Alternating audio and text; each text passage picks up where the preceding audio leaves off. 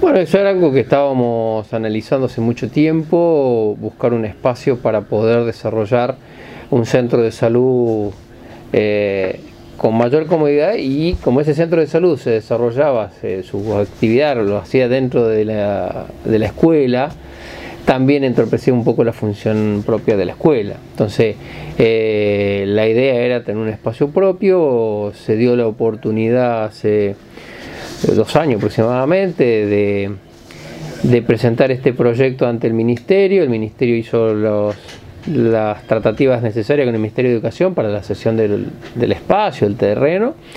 Y bueno, y recuperar también una parte de la historia de Trebolare, que es su escuela original, eh, refaccionada y manteniendo un poco las estructuras originales, casi todas, el techo, paredes se mantienen originalmente. Y casi tiene 100 años. Y casi tiene 100 años esa estructura, sí. Eh, el ministro ya casi que le dio pie para lo que se siga necesitando de acá más cuando, cuando inauguró, ¿no? Así que... Sí, sí, nosotros tenemos, eh, si bien se equipó bien para dadas las necesidades puntuales que está teniendo, como para hacer todo el abordaje de, control de salud en diferentes grupos etarios eh, que tiene la comunidad, y, pero bueno, esto va una vez que comience a, trabajar de otra forma también y tener otro espacio con mayor comodidad nos va a permitir realizar otro tipo de, intervenciones con la comunidad y con las mismas tareas asistenciales. ¿no? Eh, ¿Con personal permanente va a estar el centro de salud? El centro de salud ya tiene un personal permanente que es enfermería y en forma periódica, eh, una vez a la semana, eh, profesionales médicos están llegando a, hacer la asistencia y en algún momento, si se requiere, con mayor asiduidad. Esteban, metiéndonos en otro, en otro tema, como venís analizando la situación epidemiológica de la ciudad, fundamentalmente en los últimos 15 días. Todas las medidas que se tomaron dieron un efecto positivo, eh, se frenó el número de casos diarios nominal, esto es eh, importante porque de un pico de 200 casos que teníamos diariamente, bueno, hoy tenemos entre 50 y 70 casos, eso nos permite eh, dar un respiro al sistema puntualmente Todavía tenemos eh, un número alto de positivos en la comunidad, estamos llegando a los, todavía no, 680, 700 pacientes positivos en la comunidad piquense. Y eso hace que el sistema siga en alerta porque el número de casos, el número de complicaciones potenciales que puede ver en esos 600 es alto y el sistema puede estar en apuro. ¿no? ¿Esto complica el tema de las camas de terapia y demás o cómo, cuál es la situación ahí? Sí, básicamente eh, nuestro, nuestra preocupación es poder dar respuesta en cuanto a las camas de complejidad. ¿no? Sabemos que todo lo que es eh, el el 90% de la patología, eh, 85-90% de esta patología se maneja en forma ambulatoria. Eh, pero bueno, el 15, el 20% es donde eh, repercute directamente en el segundo nivel de atención, ya sean modulares, hoteles y o eh, la terapia intensiva, ¿no? Entonces ese grupo, yo siempre digo, el 20% son, hoy tengo 600 personas, 120 personas pueden requerir el, la asistencia en las próximas semanas, 10 días.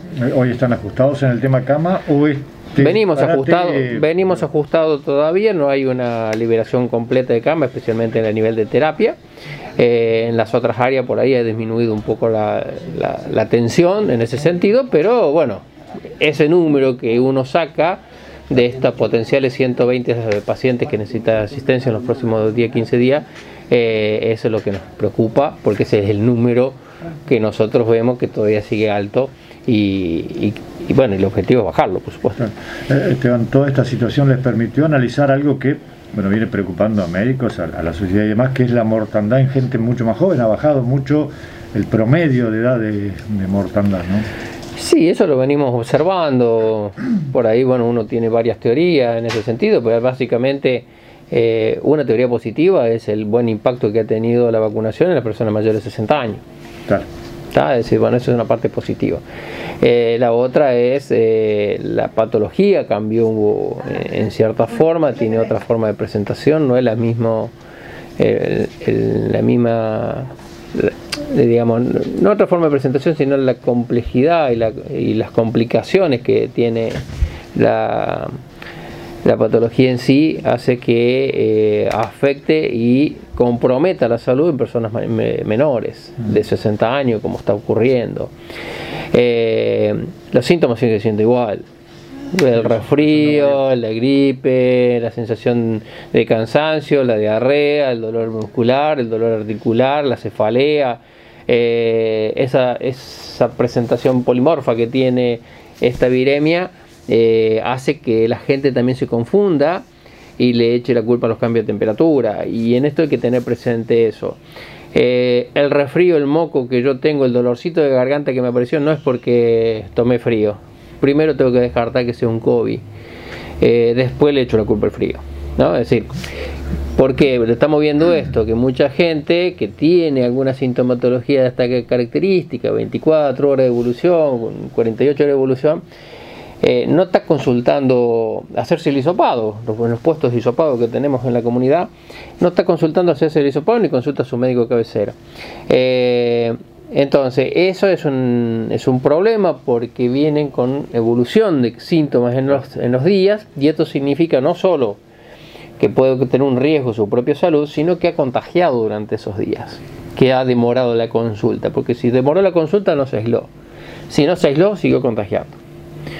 Y eso es un problema que estamos viendo en esta época donde los, los cambios de temperatura uno comienza a decirle, y primero la negación a no tenerlo, que es lógica en cierta forma, ¿no? No queremos, no queremos pasar por el trance de tener un COVID positivo, lo primero que hacemos lo negamos y lo segundo que hacemos le echamos la culpa a, las patologías invernales tradicionales. Eh, entonces ese, en ese combo hace que la consulta y el diagnóstico se comience a hacer tardío. Y la intención es hacerlo lo más temprano posible para poder hacer un bloqueo, un aislamiento y evitar la transmisión del virus en la comunidad, que lo venimos peleando hace un año y medio. ¿no? Así que es el objetivo, la herramienta, única herramienta que tenemos nosotros efectiva es evitar que se contagie otro, cortar los ciclos virales. Entonces, todas las medidas restrictivas que se ha tomado a nivel nación, provincia, etcétera, etcétera, es para cortar el ciclo viral. Y a medida ahora que se van abriendo las cosas, también aprovecho para pedirle a la comunidad que sepan que esta apertura no significa que termine la pandemia. Seguimos en pandemia con una menor circulación viral. Depende de cada uno de nosotros si volvemos a obtener los números que tuvimos anteriormente de circulación viral o no. Depende cómo nos cuidemos, cómo nos comportemos como sociedad y como un individuo.